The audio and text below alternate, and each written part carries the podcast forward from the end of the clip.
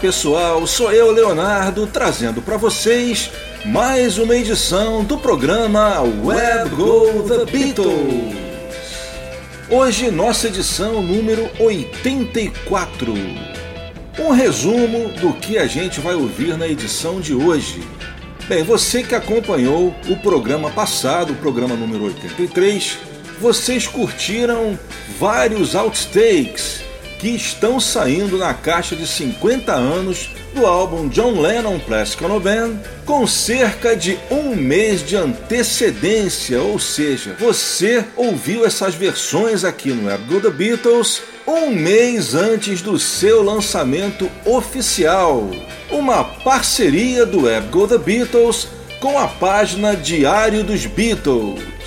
E nesse episódio a gente vai continuar a ouvir versões que estão saindo nessa caixa, que foi lançada no dia 23 de abril. E um detalhe em primeira mão: a primeira prensagem já esgotou cinco dias após o lançamento. Mas antes disso, na primeira parte do programa, vamos ouvir mais gravações dos Beatles pela primeira vez em estéreo verdadeiro, graças ao milagre do Digital Extracted Stereo. E no quadro Special Guest, The Outsiders. É isso aí, no ar, pela Route 66, Where Go The Beatles.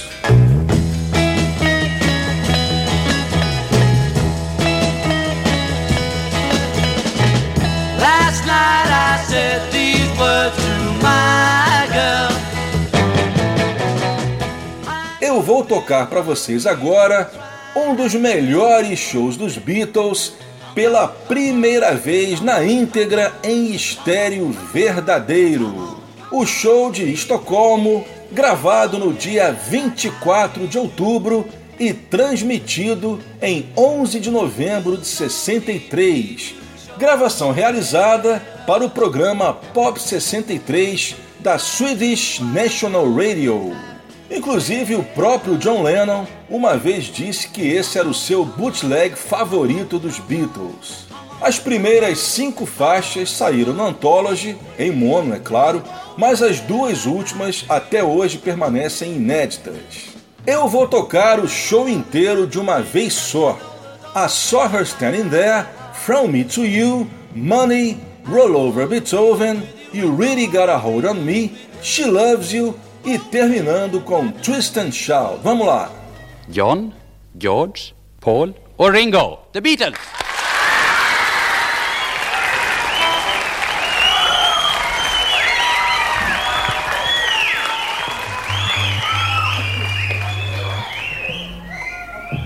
One, two, three, four!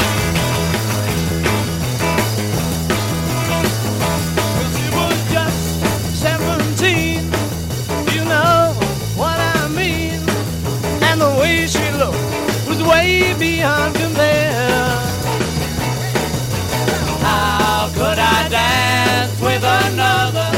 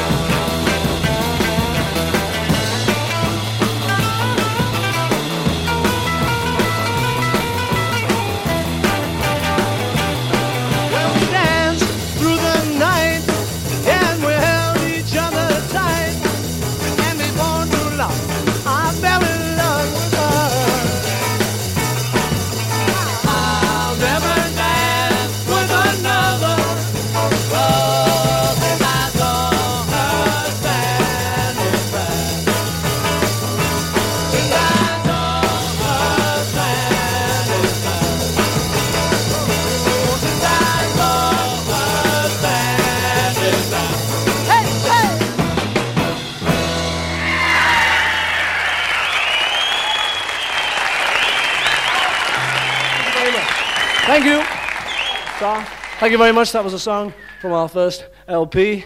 And uh, we'd like to sing a song called From Me to You. One, two, three. Da da da.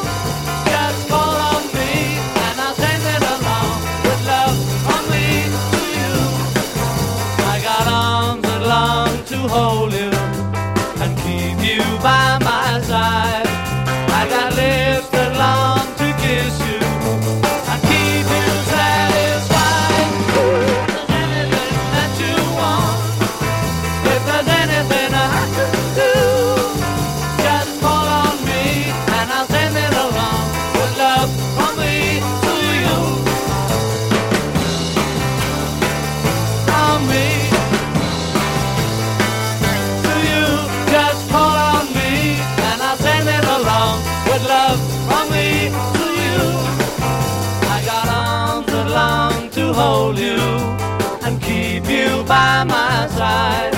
I got lips that long to kiss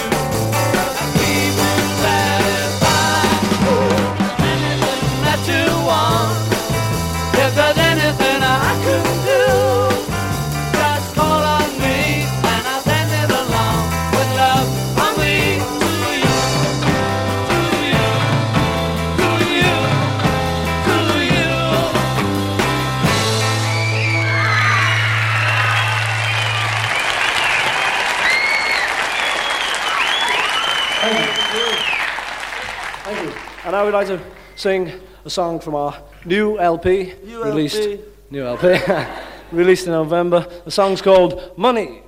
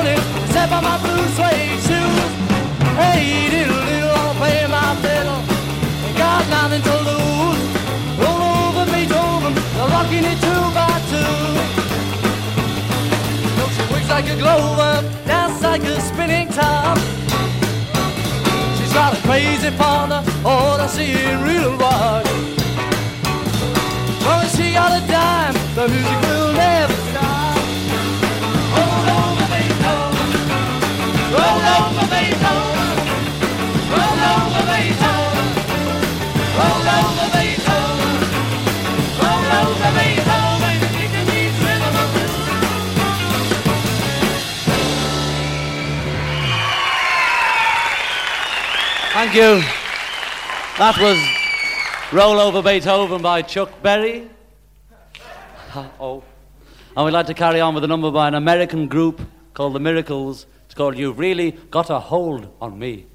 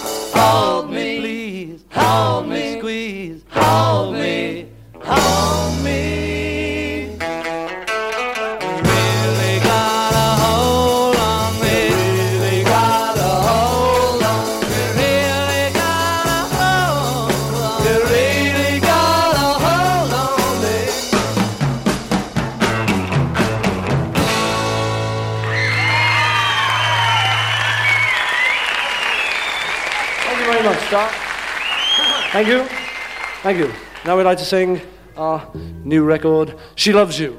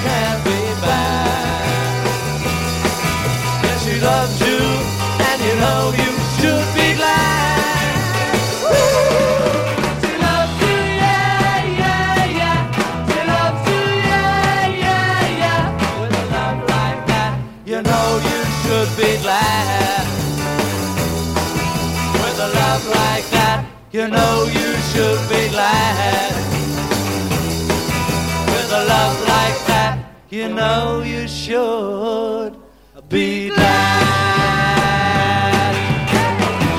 Yeah, yeah, yeah. Yeah, yeah, yeah, yeah.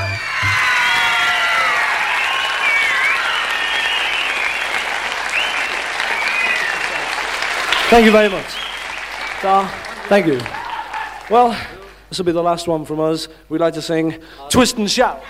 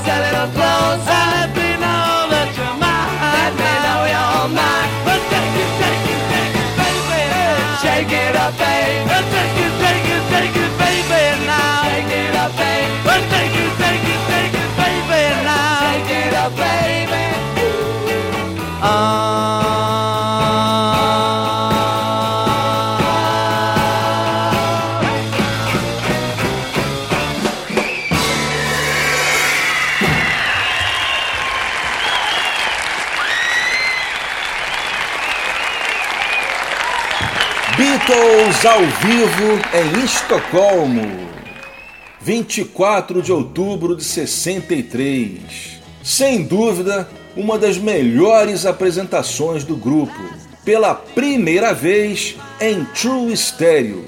Infelizmente, ainda não de forma oficial. Listen, want to know the secret? Do you promise not to tell? Whoa, whoa, pessoal, vocês que acompanham o Web Go The Beatles já há algum tempo, vocês já ouviram certamente eu falar sobre o DES, o Digital Extracted Stereo. Inclusive já toquei várias mixagens estéreo dos Beatles feitas com essa nova tecnologia, inclusive no programa de fim de ano, em que eu toquei várias gravações do Anthology que o George Martin havia mixado em mono e agora pela primeira vez em estéreo, não oficialmente, é claro.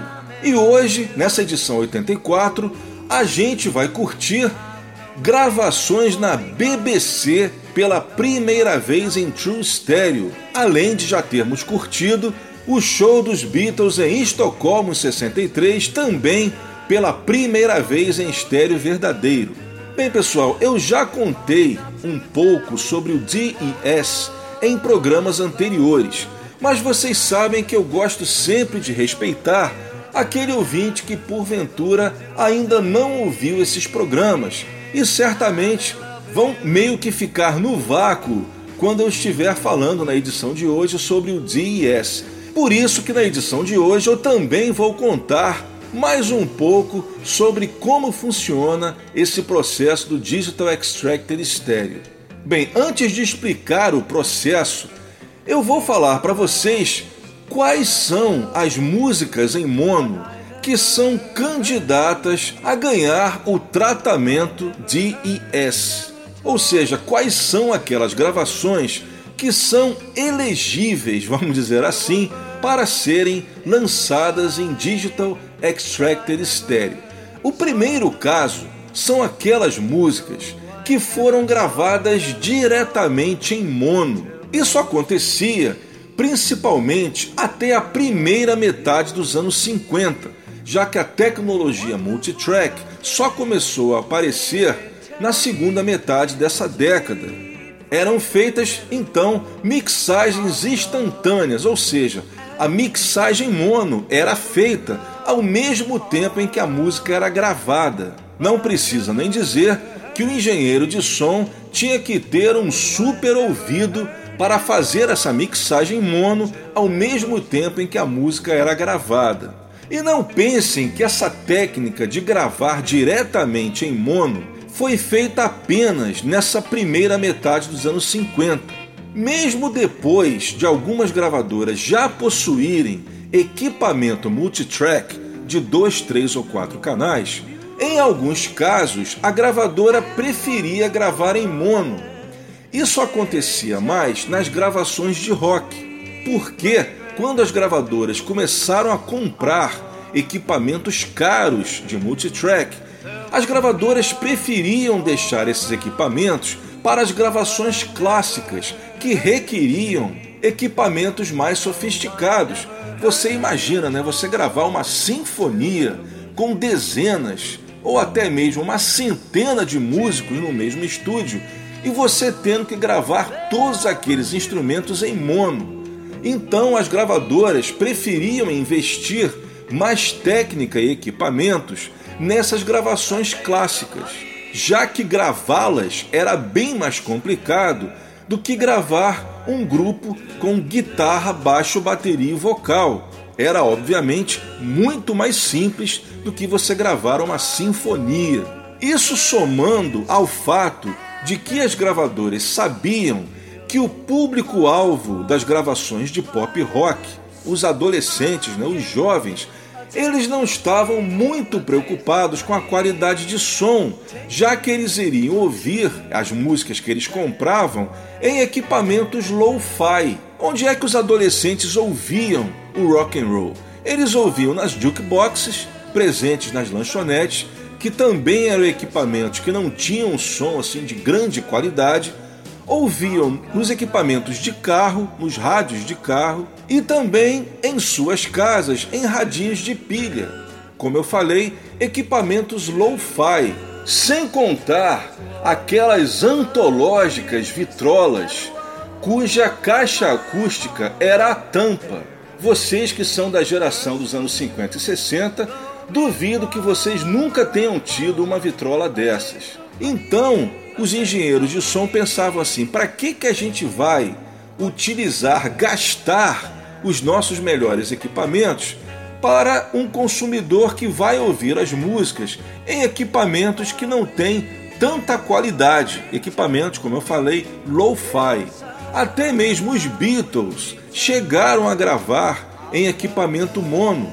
Isso aconteceu somente uma vez na gravação do single Love Me Do, P.S. I Love You. Nessa época, né, em setembro de 62, a EMI já possuía equipamento multitrack, mas não quis usar com um grupo recém-chegado na gravadora. Lembrando também, outro fato interessante e importante lembrar, é que nessa época, fim dos anos 50 e início dos 60, muitos artistas gravavam por gravadoras muito pequenas. Eram os famosos minor labels, como eles diziam, né? Os selos independentes regionais. Essas gravadoras pequenas também não possuíam equipamentos de grande qualidade, equipamentos hi-fi, porque eles não tinham muita grana para investir, então os discos eram gravados diretamente em equipamento mono. Dificilmente você vai encontrar um multitrack de músicas gravadas por selos pequenos. Bem, esse é o primeiro caso de músicas, digamos assim, elegíveis para serem mixadas em estéreo através do DES, músicas que foram gravadas diretamente em mono. E o segundo caso? Bem, o segundo caso são aquelas músicas que já foram gravadas em multitrack, dois, três, quatro canais, como era na época, mas que por algum motivo a gravadora não manteve o seu multitrack arquivado. Algumas vezes a gravadora costumava apagar as fitas a partir do momento que uma determinada música já tinha sido mixada para mono. Ou eles se desfaziam do tape, né, jogavam fora, ou então gravavam por cima, o que era muito comum naquela época para aproveitar a fita, para economizar fita. Hoje em dia, né, pode parecer absurdo fazer uma coisa dessa, já que a gente hoje estoca tudo digitalmente, mas naquela época, como era tudo físico, eram fitas, muitas gravadoras não tinham condição de armazenar tudo. Então, muitas vezes, eles apagavam os session tapes a partir do momento que a música já havia sido mixada para mono. Isso acontecia principalmente no caso em que a música não iria ser lançada em álbum, apenas em single. Vocês sabem que até o fim dos 60 e início dos anos 70, os singles eles eram lançados somente em mono. Os Beatles, por exemplo, o seu primeiro single em estéreo foi Get Back, nos Estados Unidos, e Ballad of John and Yoko, na Inglaterra. Antes disso, os singles dos Beatles foram lançados somente em mono, ao contrário dos álbuns, que desde o álbum Please Please Me já teve versão mono e estéreo. Então, por muitas vezes, isso não vale só para os Beatles, eu estou falando geral, estou né? falando para todos os artistas. Muitas vezes, quando uma gravadora, quando um engenheiro né, mixava uma música de single que iria só ter em mono, e ele sabia que essa música não iria sair no LP, eles não faziam mixagem estéreo, eles faziam mixagens estéreo somente para músicas que iriam sair em álbum. A gente tem alguns exemplos dos Beatles em relação a esse caso. Por exemplo, quando a Capitol lançou o álbum Hey Jude em 1970, que era um álbum que compilava músicas que até então não haviam saído em álbuns da Capitol. Só que algumas músicas que iriam sair no Hey Jude ainda não haviam ganho mixagens estéreo, porque eram faixas de single, como por exemplo a própria Hey Jude, a faixa título, Revolution, o seu lado B, Rain e Lady Madonna. Então, por isso, antes de lançar o álbum Hey Jude, a Capitol requisitou a EMI inglesa que se fizessem mixagens em estéreo para essas músicas. Se não fosse o álbum Hey Jude, essas músicas certamente só seriam mixadas em estéreo bem depois. E existem outros exemplos também, como por exemplo She's a Woman, que não foi lançada em estéreo na Inglaterra em 64, nem nos Estados Unidos. Nos Estados Unidos ela saiu em falso estéreo e ela só foi sair em estéreo num álbum australiano. Depois, é claro, apareceu em estéreo no Past Masters. Bem, mas eu acabei de falar sobre músicas que não foram lançadas em estéreo na época da sua gravação, mas que acabaram sendo lançadas em estéreo depois, em coletâneas. E isso não aconteceu só com os Beatles. Por exemplo, você que é colecionador de artistas dos anos 60, você já deve ter visto CDs em que nos liner notes né, aparece escrito assim: exemplo, faixas 15 e 16 pela primeira vez em estéreo.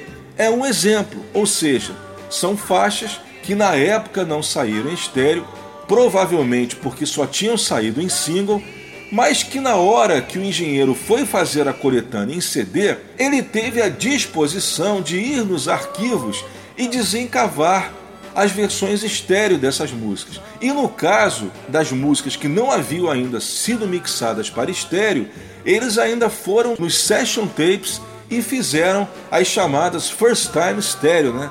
Eles lançaram as músicas pela primeira vez mixadas em estéreo para essas coletâneas. Diversos artistas, como os Hollies, os Herman's Hermits, os Searchers, Jerry and the Pacemakers, Swinging Blue Jeans, tiveram muitas coletâneas lançadas em CD, até mesmo em LP nos anos 70, com músicas em estéreo que até então só haviam saído em mono, graças a esses engenheiros de som que tiveram a paciência e a disposição para cavucar os arquivos e acharem os multitracks originais. Pois é, mas como eu falei no início, infelizmente, algumas dessas músicas não tiveram seus multitracks localizados. Como eu falei para vocês, às vezes a gravadora simplesmente jogava os multitracks fora ou então gravava por cima.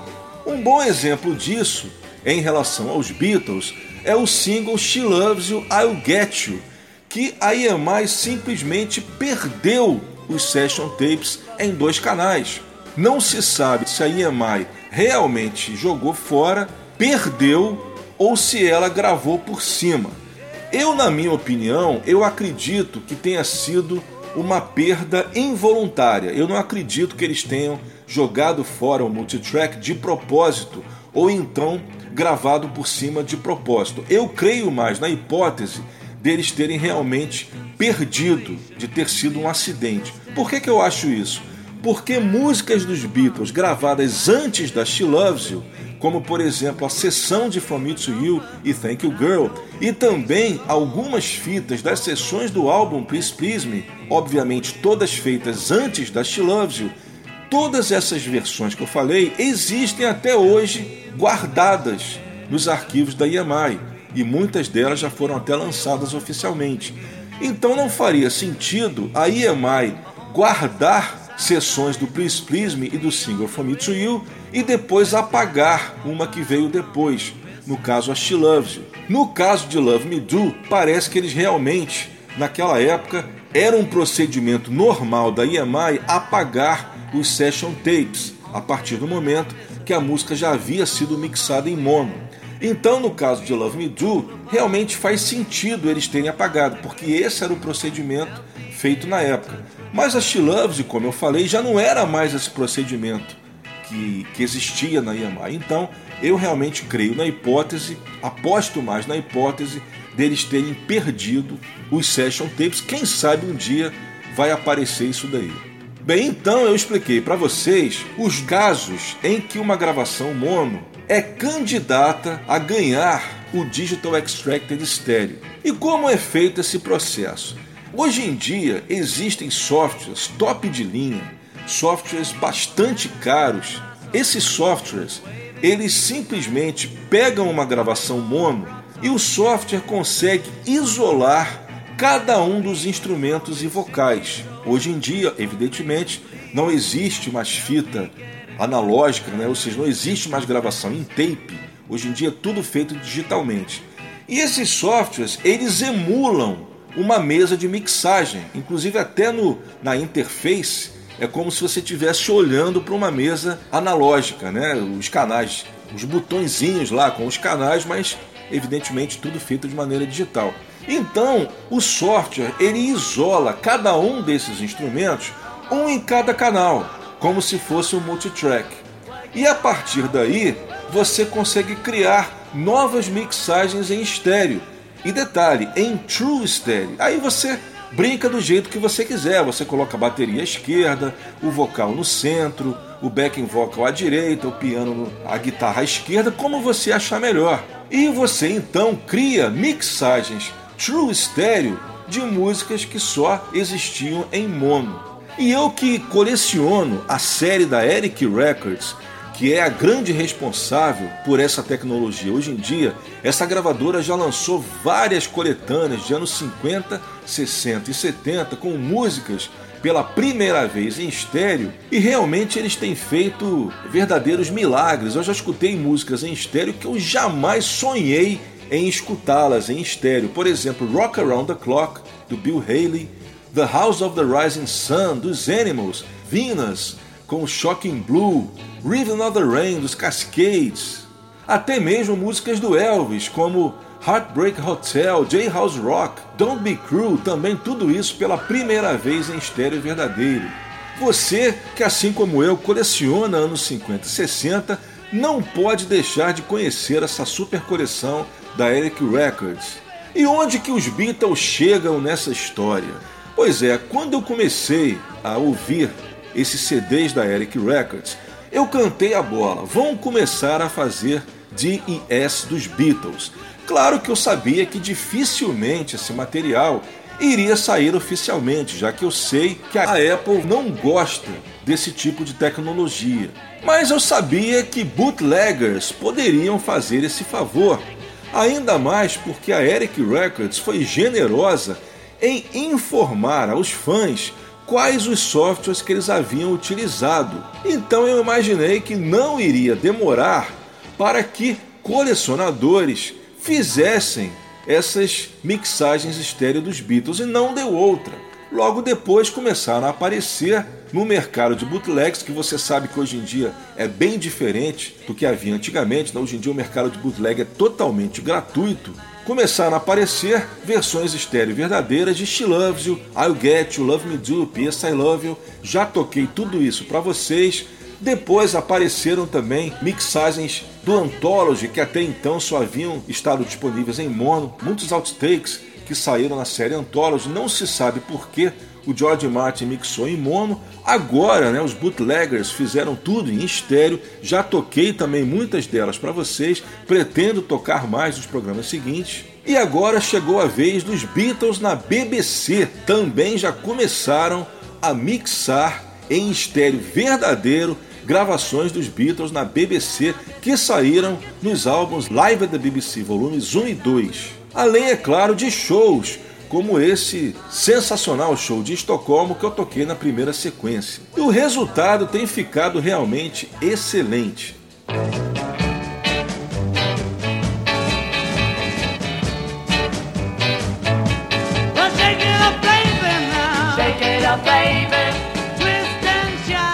E nessa segunda sequência do Web Go The Beatles de hoje, vamos ouvir a primeira parte de músicas gravadas na BBC pela primeira vez em True Stereo.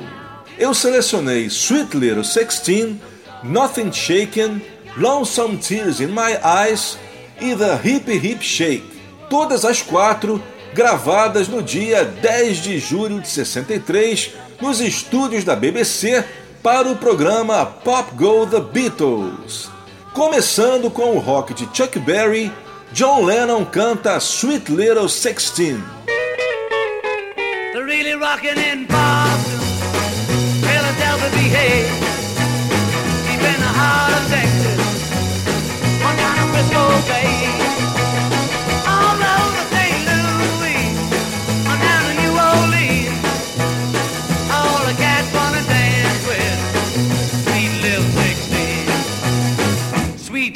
16.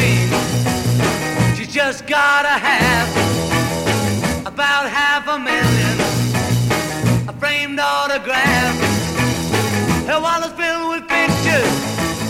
She gets them one by one. Becomes so excited. I watch her look at her run, boy. Oh, mommy, mommy, please may I go? It's such a sight to see. Somebody steal the show.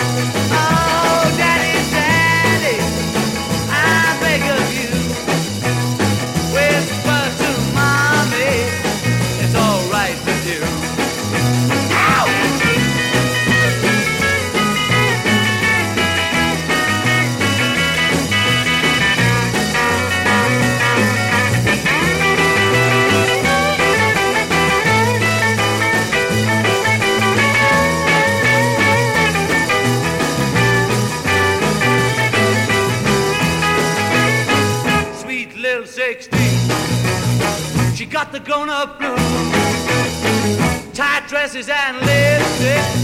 She's blowing high heel shoes. Well, but tomorrow morning, she'll have to change her train. Become sweet 16. I'm back in class again. Yeah, cause I've been walking in Boston. Philadelphia, VA. Deep in the heart of Texas. On down to Frisco Bay.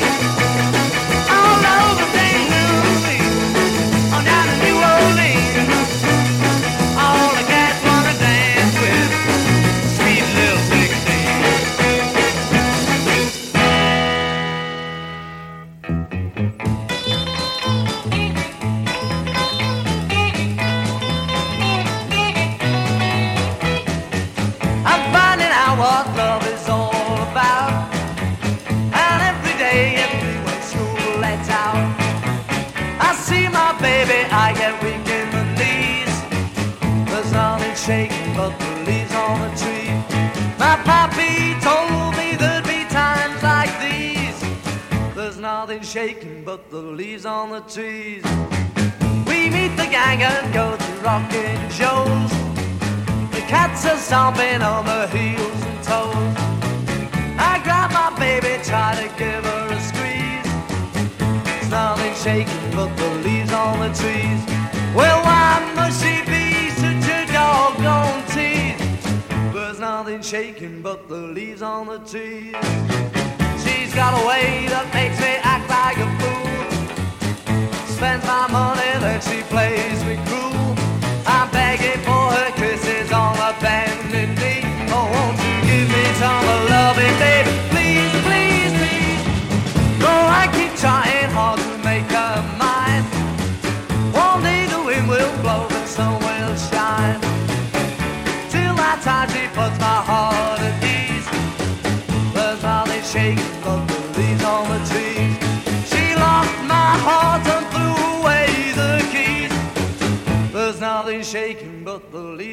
the.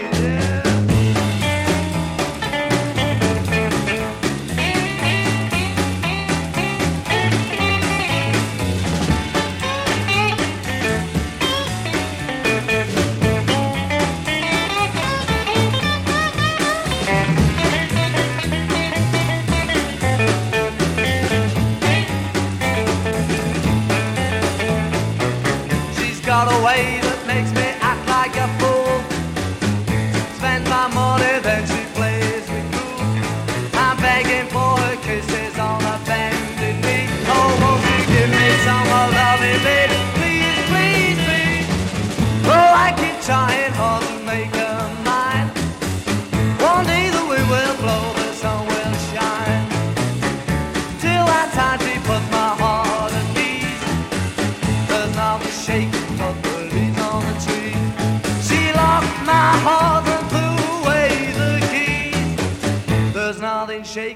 the leaves on the trees. Nothing shaking but the leaves on the trees. Nothing shaking but the leaves on the trees. Nothing shaking but the leaves on the trees.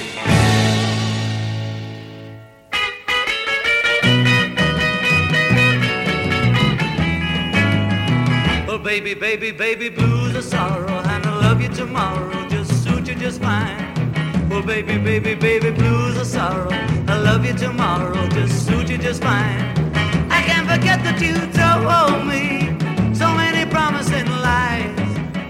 Uh, I'm not trying to forget these lonesome tears in my eyes. You've broken my heart, gonna do it again. I can't forget the spell that forget that you told me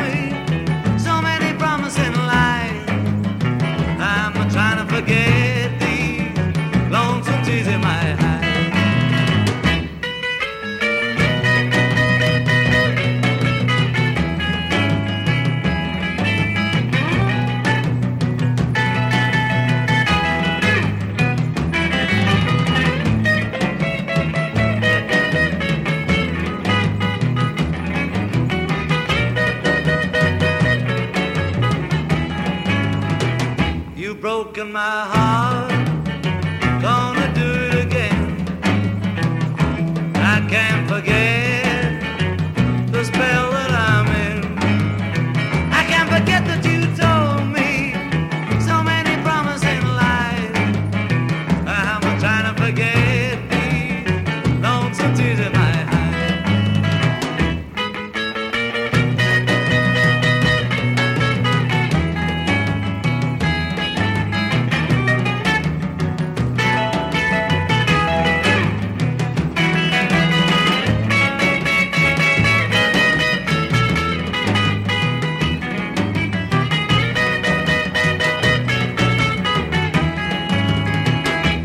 baby, baby, blues are sorrow, and I love you tomorrow, just suit you just fine.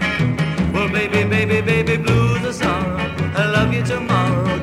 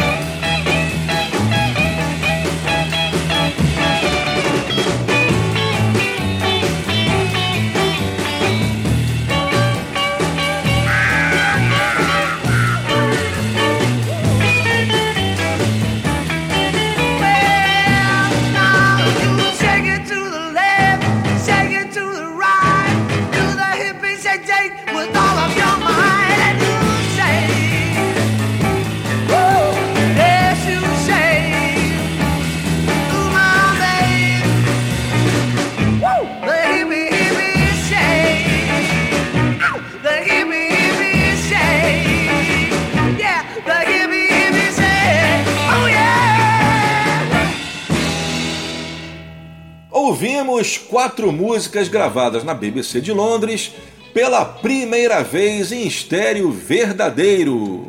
Todas gravadas no dia 10 de julho de 63 para o programa Pop Go The Beatles. Essa última foi Hip Hip Shake com vocal do Paul, a terceira Lonesome Tears in My Eyes com vocal do John, a segunda Nothing Shaking But the Leaves on the Trees com vocal do George e a primeira Sweet Little Sixteen também com vocal do John. Apenas lembrando uma informação importante que as gravações dos Beatles na BBC elas caem no nosso primeiro exemplo, no primeiro caso, ou seja, as gravações dos Beatles na BBC foram feitas em equipamentos mono, diretamente em mono com mixagens instantâneas. Eles chegavam até a fazer overdubs em gravações na BBC, como por exemplo, há algumas músicas gravadas em 64 que têm até vocais double tracked. Isso era feito através do tape-to-tape overdub, que era simplesmente você gravar a música numa fita e depois passar essa gravação para uma nova fita mono ao mesmo tempo em que você inseria um novo vocal.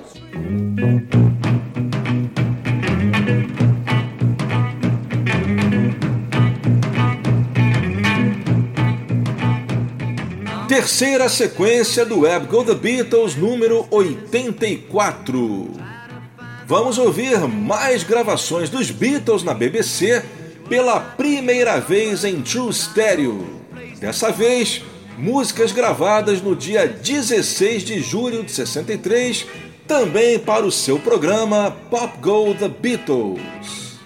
Vamos começar com a balada dos Teddy Bears, To Know Her Is To Love Her. A segunda, de Buddy Holly, Crying, Waiting, Hoping. A terceira, I'm Gonna Sit Right Down and Cry Over You. E terminando a sequência, o clássico de Ray Charles e Elvis Presley, I Got a Woman. Começando com To Know Her Is To Love Her. To know, know, know her is to love, Just to see her smile makes my life worthwhile. It's just to know, know, know her is to love, love, love her. And I do, and I do, and I do, and I do, and I do, and I do, and I da da da da da. I'll be good to her. I'll make love to her. Everyone says there'll come a day when I'll walk alongside of her. Yes, just to know, know, know her is to love, love, love her. And I do, and I do, and I do, and I do, and I do, and I do, and I, and I do, and I. Why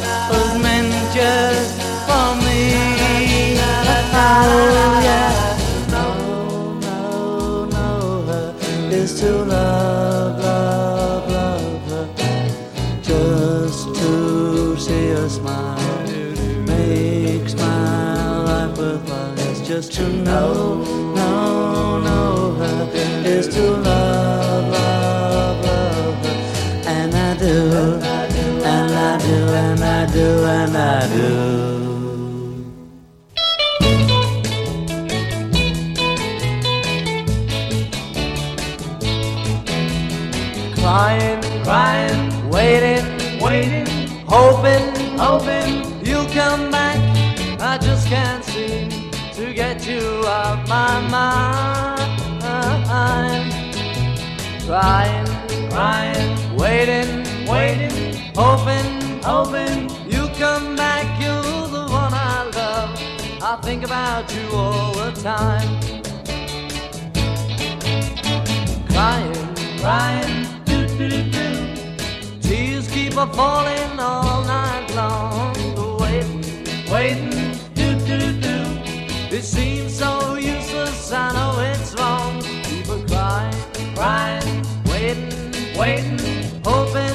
open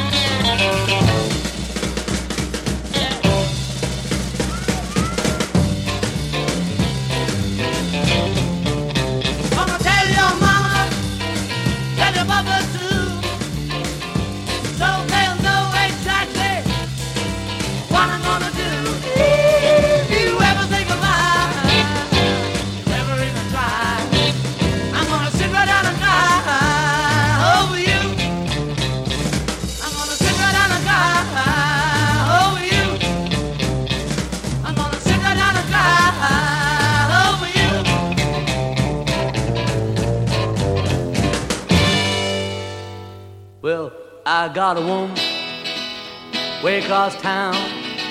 She's good to me. Uh, oh yeah. Say I got a woman way across town. She's good to me. Oh yeah. She gives me money every time I need. Yes, you know. Oh, she's the kind of friend indeed. Say I got a woman Wickos town. She's good for me. Oh, yeah. She says she loves me early in the morning, just for me. Oh, yeah. She says she loves me early in the morning, just for me. Oh, yeah. She says she loves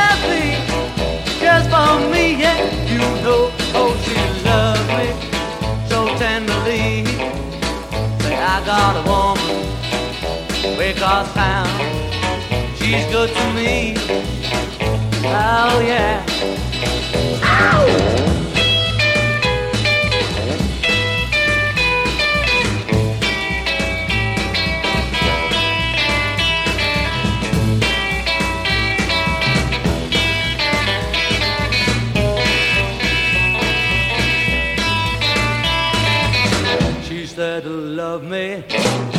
Day and night.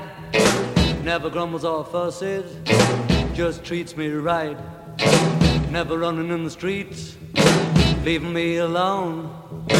She knows a woman's place, right back there with her hanging around home. Got a woman, way across town. She's good to me. Oh yeah. Well, I got a woman, way across town. Good to me. Oh yeah. Well, she's my baby, but you understand. I, I, I, I'm a loving man. Say I got a woman way across town. She's good to me. Oh, oh yeah. Well, much is alright? Well, much is alright? I, I got a woman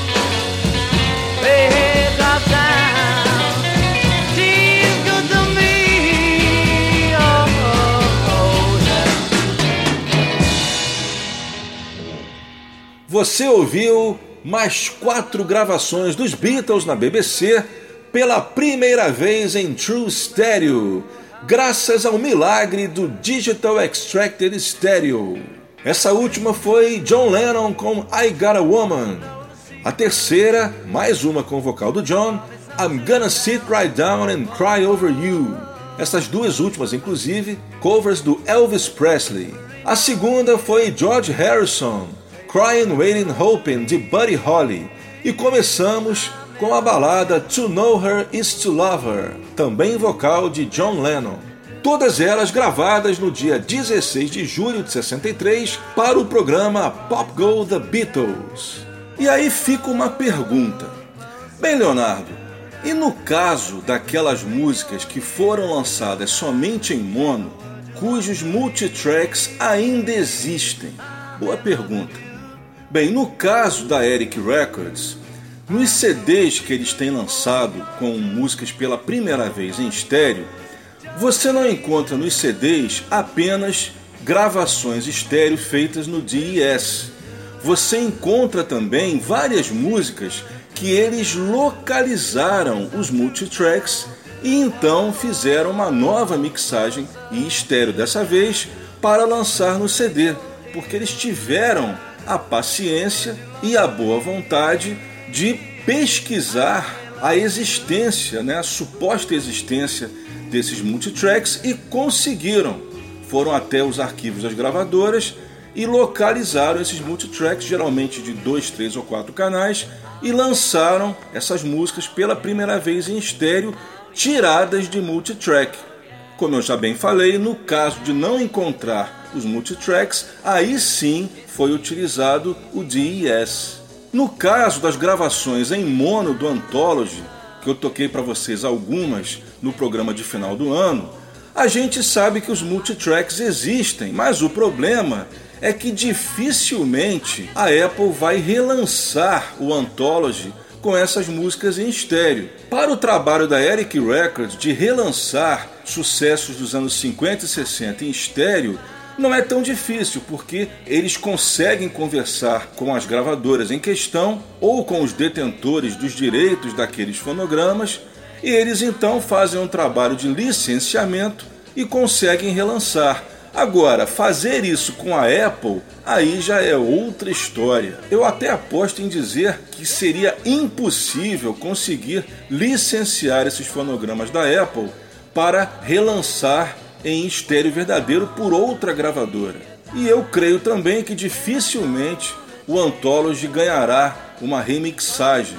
Eu torço para que isso aconteça, porque a gente tem várias músicas ali, como That Means a Lot e outros outtakes, que foram lançados desnecessariamente em mono, já que são músicas que existem em multitracks. Por causa disso, que os bootleggers se adiantaram e pegaram essas gravações do Anthology e fizeram elas em estéreo através do DES, porque se sabe que será quase impossível conseguir isso de maneira oficial. Tá aí respondida a dúvida. Somebody's ringing the bell. Do me a favor, open the door and let him in. E Paul McCartney já está aqui no Web Go The Beatles avisando que tem gente batendo na porta. É o quadro Special Guest e os nossos convidados especiais de hoje são os Outsiders, um dos melhores grupos daquela que eu chamo de reação americana. Bem, pessoal, vocês sabem que naquele fevereiro de 64, quando os Beatles desembarcaram em Nova York, eles trouxeram em sua bagagem não só instrumentos, trouxeram também dezenas de grupos que em pouco tempo estariam dominando as paradas americanas. Naqueles anos de 64 e 65, não seria exagero a gente dizer que se você fosse inglês e tocasse guitarra, você já teria 50% do caminho andado para fazer sucesso. E com a chegada da invasão britânica, é claro que os músicos americanos não iam querer ficar por baixo. Eles perceberam que teriam que se mexer para concorrer com os invasores. Foi quando surgiu então a reação americana, com dois fenômenos. Primeiro, que a invasão britânica inspirou inúmeros jovens a comprar uma guitarra e começar a fazer música. E não ficou só nisso. Muitos grupos, muitos artistas americanos que já existiam antes da chegada dos Beatles mudaram seu estilo para fazer o novo som que vinha da Inglaterra. E o mais legal é que, na maioria dos casos, isso foi uma coisa espontânea. Aconteceu de modo sincero. Os artistas americanos realmente se apaixonaram pelo som dos Beatles. Houve também os oportunistas de plantão, aqueles grupos, né, aqueles artistas que entraram nessa onda apenas com o objetivo de se dar bem. Mas graças a Deus, na maioria dos casos, a mudança de estilo ocorreu de modo espontâneo, ou seja, esses grupos realmente eram fãs dos Beatles. E um desses grupos americanos que já existiam e que mudaram o seu som na chegada da invasão britânica foram os Outsiders de Cleveland, Ohio. Contando um pouco da história dos Outsiders. Bem, apesar do grupo se apresentar sempre na televisão ou nas capas dos seus discos como um quarteto ou quinteto, os Outsiders de fato eram uma dupla formada pelo produtor e guitarrista e também compositor Tom King e o Sonny Jeracy, que era vocalista.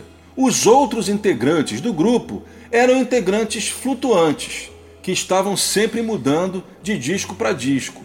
Não eram integrantes fixos. O Sonny Jeracy entrou para o grupo em 64, mas na verdade o grupo já existia desde o final dos anos 50, com o nome de Starfires.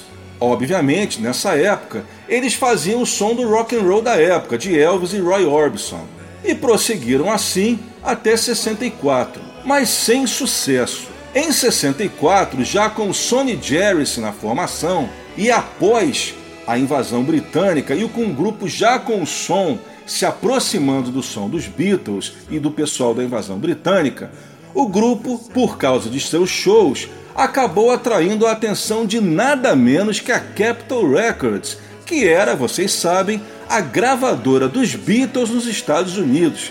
Eu fico até pensando né, na felicidade que os Outsiders ficaram quando a Capitol demonstrou interesse neles. Né? Imagina só, você tem um grupo que está fazendo música inspirada nos Beatles e de repente você recebe um convite de ninguém menos que a gravadora dos Beatles. Pois é, então eles acabaram sendo contratados pela Capitol Records só que antes do primeiro single ser lançado, não se sabe porquê, a gravadora achou por bem que o grupo trocasse de nome. A gravadora não gostou do nome Starfires. Assim, o Tom King então veio com a ideia de Outsiders. O fato é que os Outsiders gravaram seu primeiro single antes da mudança do nome. O single era Time Won't Let Me, composição de Tom King. O nome do grupo só foi trocado nas vésperas do lançamento do disco. Esse primeiro single, Time Won't Let Me, se tornaria o maior sucesso do grupo, atingindo o top 5 dos Estados Unidos e se tornando um dos maiores clássicos dos anos 60, até hoje muito utilizado em trilhas sonoras e regravado por inúmeros artistas. E não foi por acaso, a Time Won't Let Me, ela é uma música que ela tem assim todas as características de um hit dos anos 60. Ela tem uma melodia cativante, um arranjo muito bem feito, um riff de guitarra marcante e um vocal muito bem interpretado pelo Sonny Jerry. Infelizmente, depois de Time Won't Let Me, apesar de lançarem bons singles, o grupo não conseguiria repetir o status do seu primeiro single. Eles até conseguiram três top 40 na Billboard com os singles Girl in Love, Respectable e Help Me Girl, mas depois disso, os seus singles simplesmente pararam de vender. Além dos singles, nesse período entre 66 e 67, eles também lançaram quatro álbuns pela Capitol. Mas quando o grupo parou de vender, o que acabou não sendo uma surpresa, eles acabaram sendo dispensados pela Capitol. E aí acabaria acontecendo uma coisa muito interessante. Com a dispensa do grupo pela Capitol, a dupla acabou se separando, cada um foi para o seu lado. E no ano de 70, tanto Tom King quanto Sonny Jerry lançaram compactos creditados a The Outsiders. E isso, obviamente, como não teria né, outro jeito, acabou indo parar nos tribunais, com o juiz dando ganho de causa ao Tom King, o que era esperado, né, o que era até justo ele ter ganho o direito para usar o nome Outsiders, porque afinal de contas ele havia sido o fundador do grupo. Mas apesar do Tom King ter ganho o direito a usar o nome Outsiders, quem riria por último seria o Sonny Jerry, porque em 72 ele conseguiria um number one single nos Estados Unidos com a música Precious and Few, creditada ao grupo Climax, que era o mesmo grupo, por sinal, que ele havia lançado em 70 usando o nome de The Outsiders e que ele, como eu falei, foi obrigado a mudar por causa do processo do Tom King. Ele então mudou o nome do grupo para Climax e conseguiu esse primeiro lugar na parada com essa bela canção Precious and Few. Você que não está ligando o nome à pessoa, procura na internet que eu acredito que nos primeiros segundos da música você já vai lembrar. Essa música se tornaria um dos grandes hits dos anos 70 e até hoje uma música que toca bastante em rádios de flashback. Mas apesar desse number one single, infelizmente o Sonny Jerry e seu grupo não conseguiriam mais nenhum hit, o que também aconteceria com Tom King e os seus novos Outsiders ambos acabariam deixando de lado a carreira artística e partindo para outros trabalhos, mas não sem de vez em quando fazer shows esporádicos pelos Estados Unidos, revivendo tanto os clássicos dos Outsiders como também no caso do Sonny Jerry do Climax. O lado triste é que ambos infelizmente já faleceram. O Tom King morreu em 2011 aos 68 anos e o Sonny Jerry em 2017 aos 70 anos de idade. E agora que você já sabe um pouco da história dos Outsiders, é hora de curtir suas músicas. Eu vou começar, não poderia deixar de ser, com Time Won't Let Me, composição do próprio Tom King e que foi top 5 nos Estados Unidos no ano de 66 e que também foi incluído em seu primeiro álbum de mesmo nome.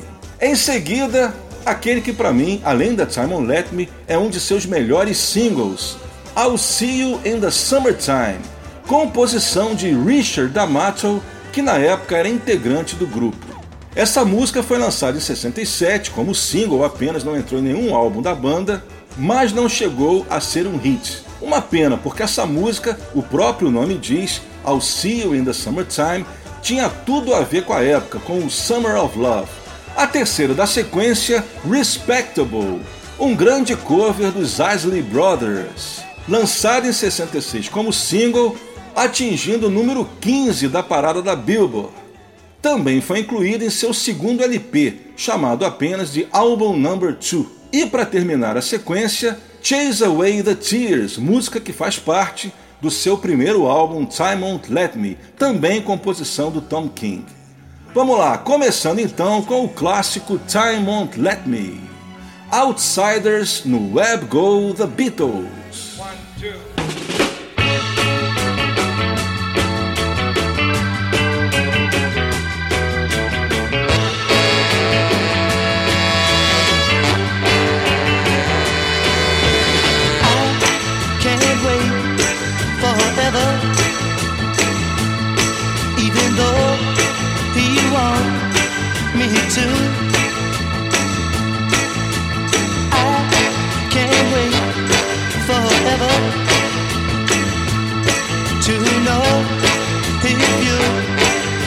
Time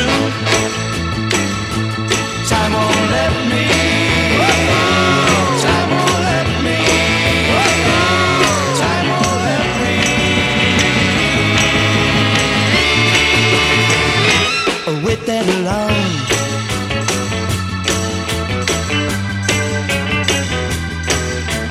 Can't he see I've waited too long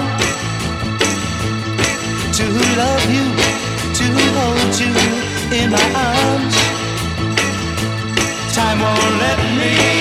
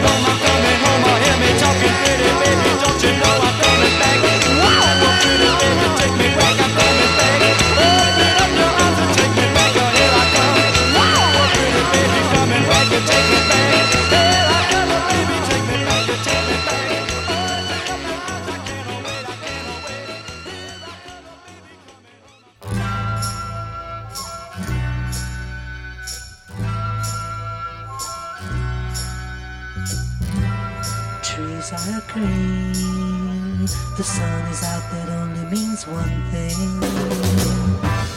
I'm so glad now that summer's here and it's the end of spring. Children swinging, running and laughing, playing and swaying and singing. Oh, I'll see you in the summertime, girl. We'll be together so happy again. Up to you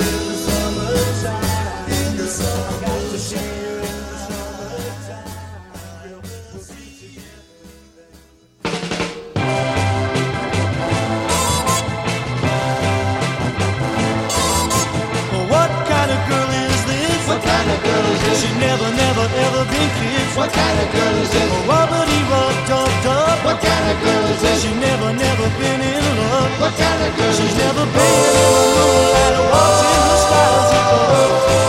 Oh, no. Hey, tell me what kind of girl is this? What kind of girl is this? She never been out on a date. What kind of girl is this? Oh, what kind of girl is this? What kind of girl is this? She's never ever come home late. What kind of girl? Oh, but I beg on my knees to please go. you love us.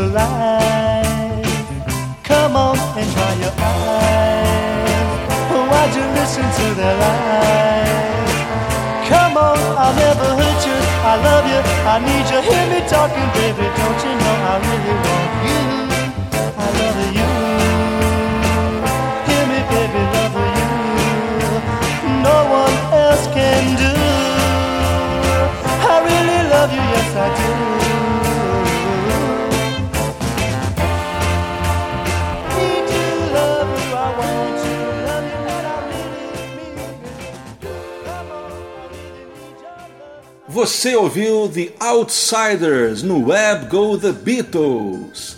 Essa última foi Chase Away the Tears, de 66, do seu primeiro álbum Time Won't Let Me. Antes, Respectable, cover dos Isley Brothers, de 66. A segunda, I'll See You in the Summertime, single de 67. E começamos com o clássico Time Won't Let Me, de 66.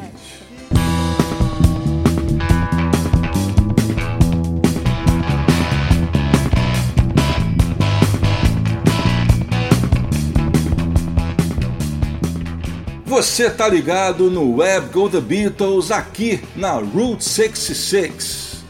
Produção e apresentação deste que vos fala Leonardo Conde de Alencar. E chegou a hora da gente continuar curtindo outtakes que estão saindo na super caixa John Lennon Plastic Ono Band The Ultimate Collection, a edição que comemora 50 anos do lançamento do álbum, álbum que foi lançado em dezembro de 1970. Esse box era para ter saído justamente em dezembro de 2020, mas ele acabou sendo adiado por conta da pandemia e só saiu finalmente agora em abril mais precisamente dia 23 de abril agora de 2021. E como eu falei no início do programa, acredite se quiser, mas a primeira edição já se encontra esgotada. Nessa sequência, eu vou começar com as duas love songs do disco. A primeira, Look at Me, e a segunda, Love. Essa versão de Love, esse take né, de Love, já havia saído no CD Home Tapes, que é aquele CD que saiu dentro da caixa Signature Box e que nunca foi lançado separadamente. Só que para essa caixa do John Lennon Plastic Ono Band foi feita uma mixagem diferente da que saiu na caixa Signature Box. A principal diferença é que na versão do Home Tapes o vocal do John ganhou um efeito de reverb, um efeito de eco. E para a nova caixa, ela tá uma versão que a gente chama né, de dry, sem reverb. Look at Me é um outtake que nunca havia saído, nem oficialmente e nem em bootleg. A terceira da sequência, também um outtake de Working Class Hero, diferente do outtake que saiu na caixa Anthology. E para terminar, um ensaio de Remember, em que o John ainda está criando, ainda está polindo o arranjo da música. A gente vai perceber que o Ringo ainda não tinha achado a batida certa da música. É isso aí. A gente começa então essa sequência com um take alternativo inédito de Look at Me.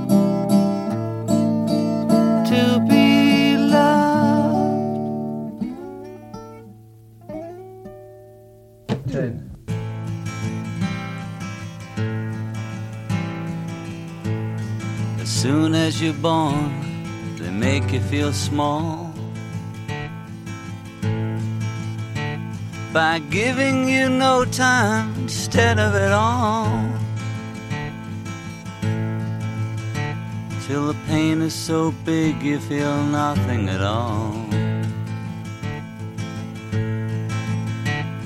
A working class hero is something to be. A working class hero is something to be. They hurt you at home and they hit you at school. They hate you if you're clever and they despise a fool. Till you're so fucking crazy you can't follow the rules. A working class hero is something to be. A working class hero is something to be. When they've tortured and scared you for 20 odd years. Then they expect you to pick a career. When you can't really function, you're so full of fear. A working class hero is something to be. Working class hero is something to be. Keep you doped with religion and sex and TV. And you think you're so clever and classless and free. But you're still fucking peasants as far as I can see. Working class hero is something to be. A working class hero is something to be.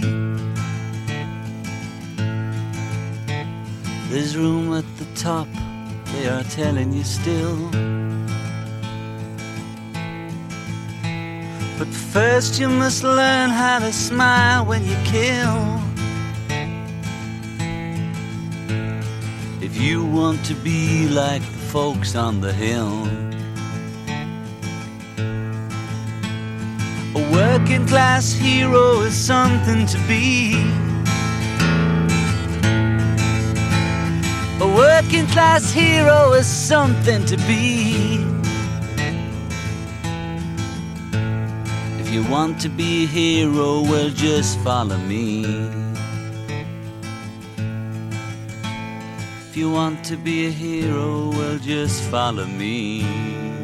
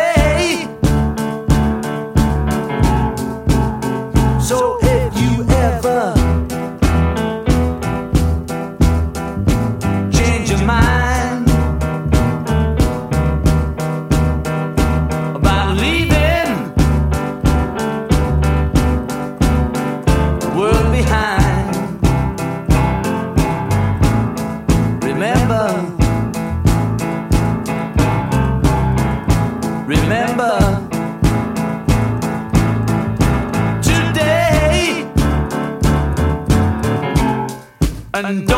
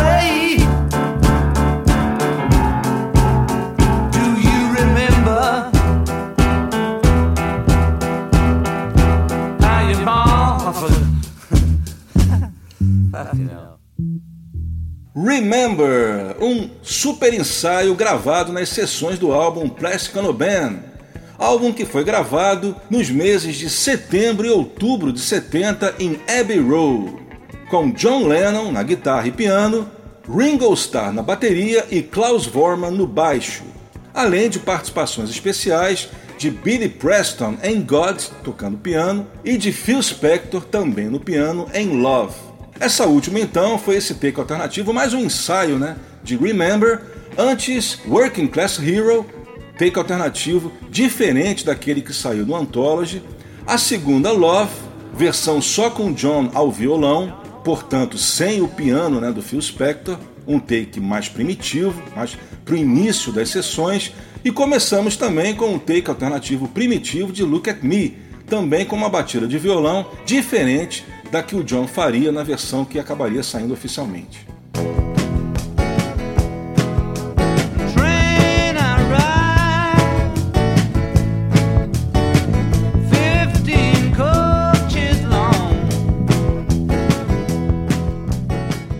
Vamos agora para a sexta sequência desse episódio do Web Go The Beatles, episódio número 84.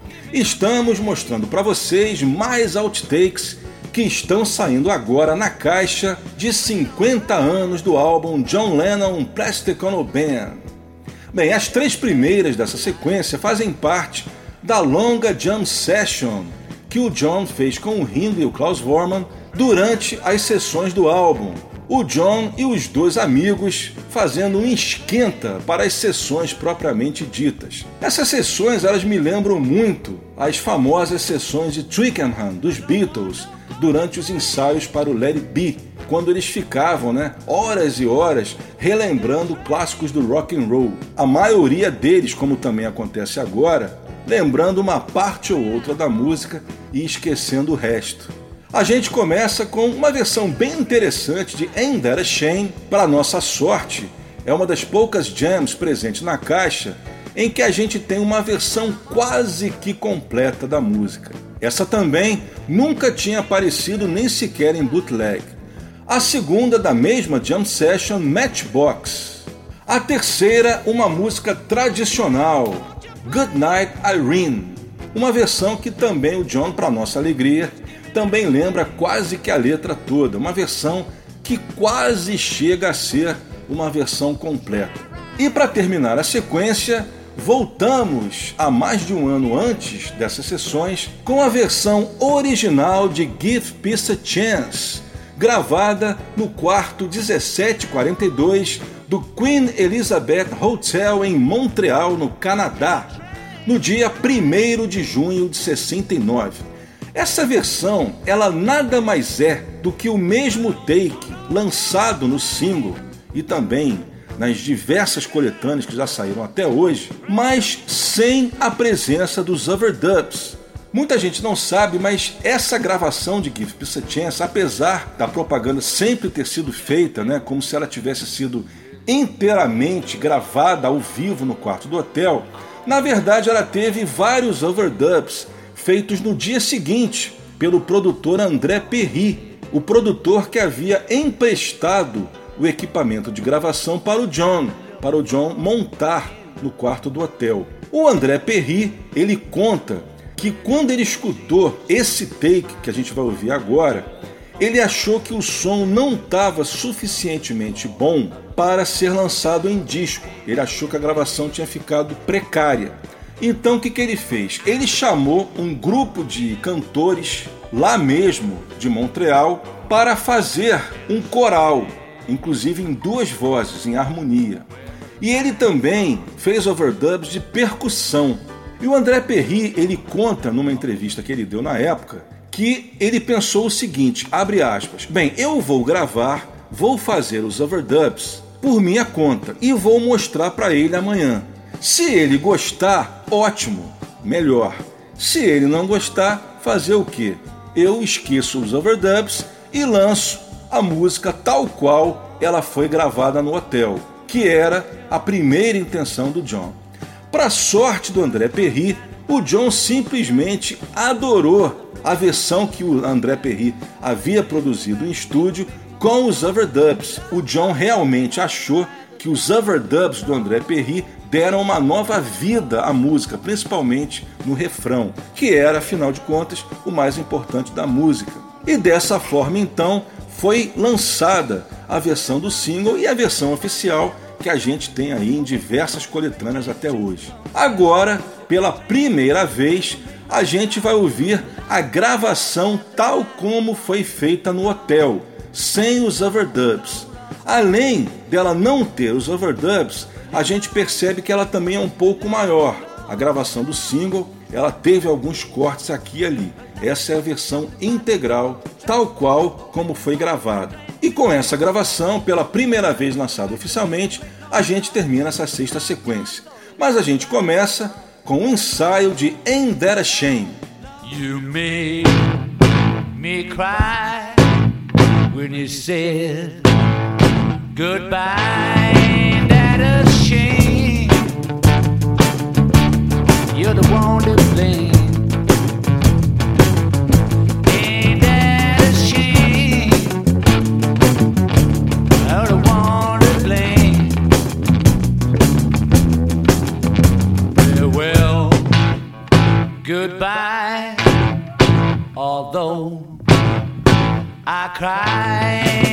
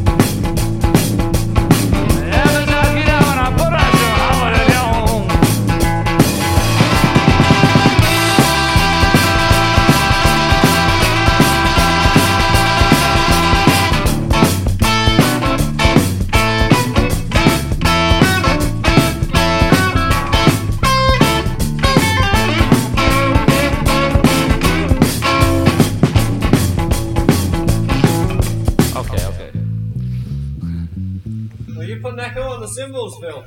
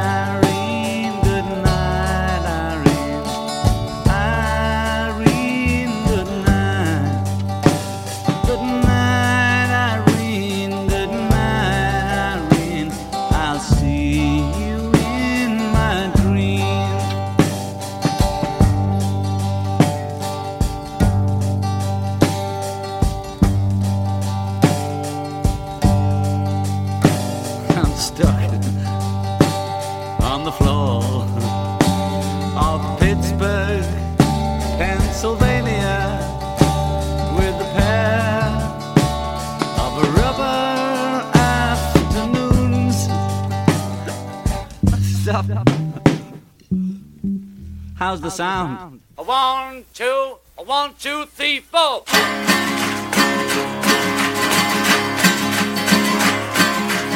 Everybody talking about bags and tags and bags and mags and this is a that it's a missile missile.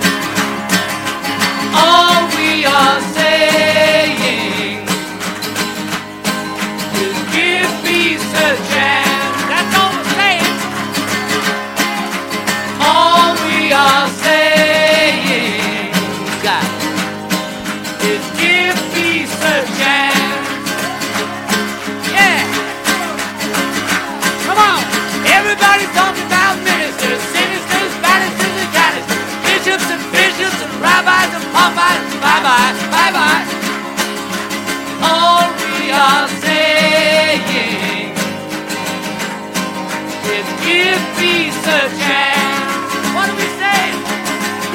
Jack.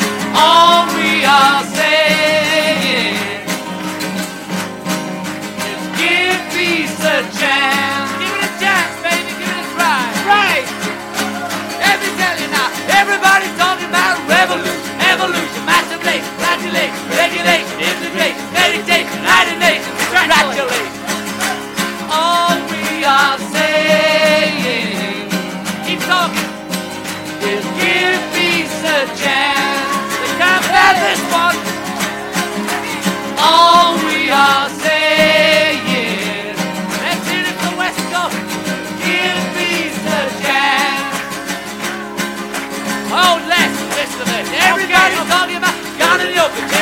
Romery, Tommy Smothers, all the Dillon, Tommy Cooper, Derek Taylor, Norman Mailer, Alan Cooper, Harry Krishna, Harry, Harry Krishna.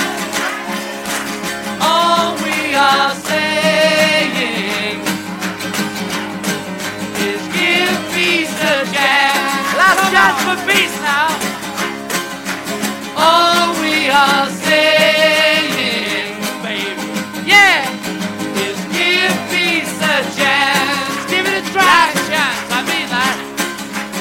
아.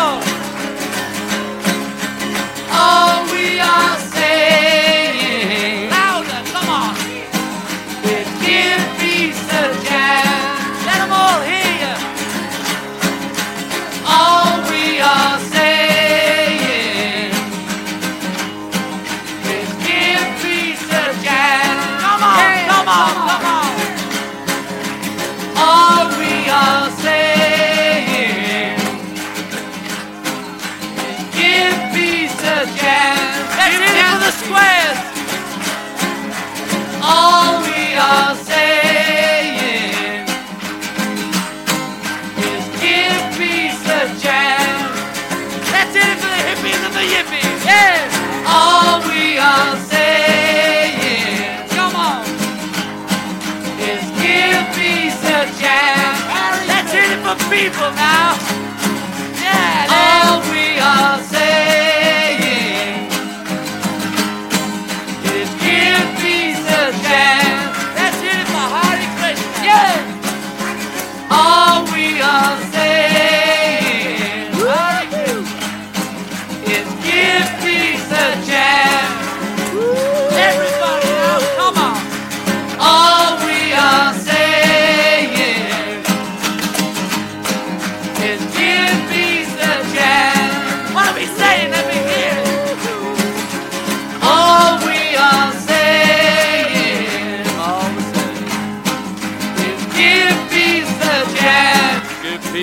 everybody now. Come on. All we are saying. Hit it. Don't get it unless you want it. And we want it now. Pizza jam. Yeah. All we are saying. Come together. Is give me a chance. Come together all together. All we are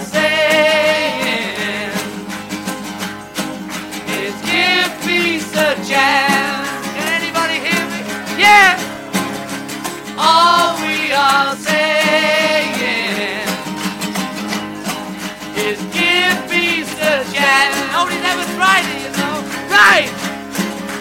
All we are saying, we can get it tomorrow, today. Just give me a chance. If you really want it now, okay, now. All we are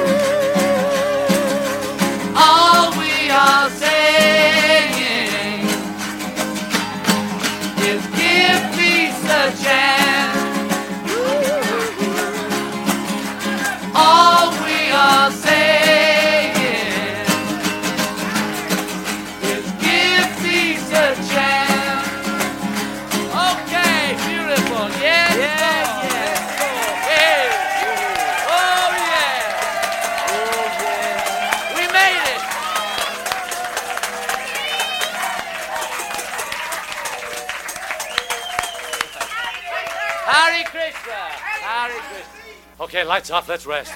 One, two, three, four.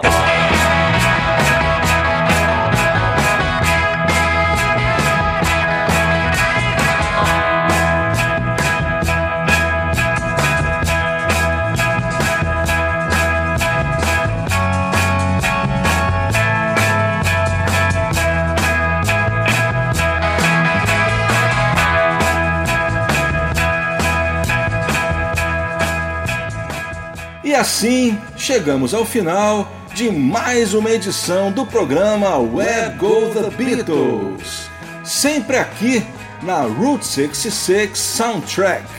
O Web Go The Beatles tem a produção, edição, texto e apresentação deste que vos fala Leonardo Conde de Alencar. Não esqueça de ir até o nosso podcast, onde você poderá ouvir e baixar todas as edições anteriores do Web Go The Beatles. O endereço do nosso podcast você encontra na nossa página no Facebook, facebook.com barra Beatles, mais simples impossível.